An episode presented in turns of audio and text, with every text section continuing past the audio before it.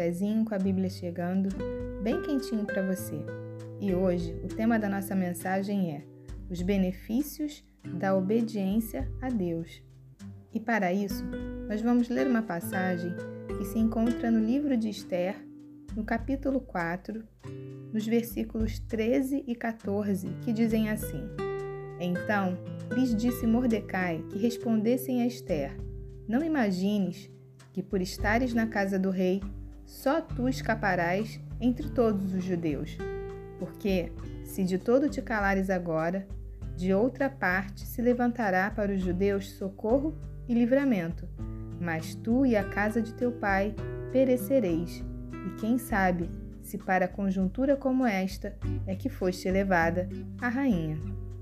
Eu não sei se você conhece o livro de Esther e a sua história, mas ele é um livro bem pequeno que você consegue ler em poucos minutos, mas que tem uma história muito rica, com muitos ensinamentos. Para fazer um breve resumo de sua história, Esther havia sido escolhida pelo rei para substituir a rainha Vasti. Ela era judia, era órfã de pai e mãe, e seu primo Mordecai havia a criado. No entanto, Havia um homem cujo nome era Amã e que era uma autoridade no palácio do rei, que sentia muita raiva de Mordecai. E ele resolve então fazer um decreto assinado pelo rei que autorizava a destruição dos judeus em um só dia. Quando Mordecai descobriu o decreto, avisou a rainha Esther, que determinou então um jejum de três dias para que ela fosse até o rei. É interessante nós olharmos para essa história e fazermos um paralelo com as nossas vidas, porque não é assim que acontece. De repente se levanta uma injustiça, alguém passa a perna em você no trabalho, alguém faz uma fofoca e inventa coisas a seu respeito, uma desavença na família, um filho que resolve se rebelar, Quantas são as situações que inesperadamente podem aparecer sem nós estarmos esperando ou mesmo sem nós estarmos preparados para ela. Mas a verdade é que cada um de nós passa por processos que nos levam a viver a vontade de Deus, que nos conduzem ao nosso propósito. E cada evento dentro desse processo é um treinamento é uma forma de Deus nos levar ao patamar que Ele deseja. Você já reparou que quando se levanta o vendaval, quando o mar fica revolto, quando você não vê saída, quando você mais busca a Deus, quando você arruma um tempo na sua agenda apertada para ler a Bíblia, para ouvir uma mensagem, uma palavra, para ler um livro, e aí parece que começa aquele efeito panela de pressão você acaba aprendendo muitas coisas em pouco tempo. Não é para isso que nós usamos a panela de pressão? Para acelerar o processo? E é assim também nas nossas vidas. O povo judeu estava em risco. E Esther poderia simplesmente ignorar toda aquela situação. Mas Esther reconhecia a autoridade de Mordecai na sua vida. Ela não andava sozinha. Ela tinha um mentor, um líder, alguém que lhe dava suporte e lhe dava as coordenadas para que ela pudesse caminhar e não se desviar da rota, do curso, da direção certa. Além disso, Esther dependia de Deus. E quando nós dependemos de Deus, as nossas escolhas são acertadas porque as nossas decisões não são tomadas no nosso raciocínio, na força do nosso braço, mas naquilo que é a sabedoria dada por Deus. Esther buscou a Deus, jejuou por três dias e recebeu de Deus a estratégia para falar com o rei.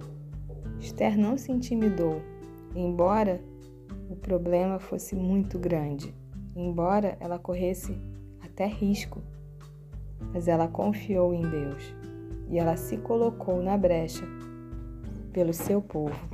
Outra coisa que Esther fez foi orar em concordância. Ela tinha alianças de oração. Ela diz, no versículo 16: Vai, ajunta a todos os judeus que se acharem em Suzã e jejuai por mim, e não comais nem bebais por três dias, nem de noite nem de dia. Eu e as minhas servas também jejuaremos. Depois irei ter com o rei, ainda que a contralei. Se perecer, pereci. Existe um poder na oração de concordância.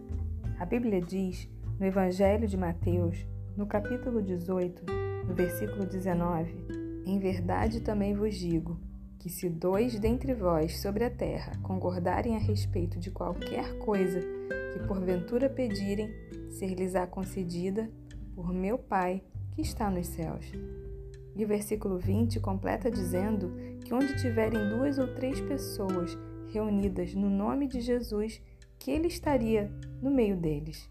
Mas o que acontece muitas vezes é que nós lemos a Bíblia, mas não colocamos em prática aquilo que nós lemos, aquilo que nós aprendemos, aquilo que nós ouvimos.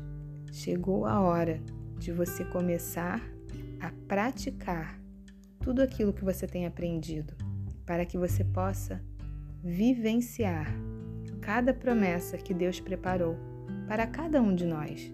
Esther foi obediente, embora ela soubesse que estava se arriscando, mas por amor a Deus e por amor ao seu povo, ela foi fiel, obediente e colocou em prática os princípios que a levaram a viver a promessa e o milagre, que não apenas livraram a Esther e a Mordecai, mas a todos os judeus.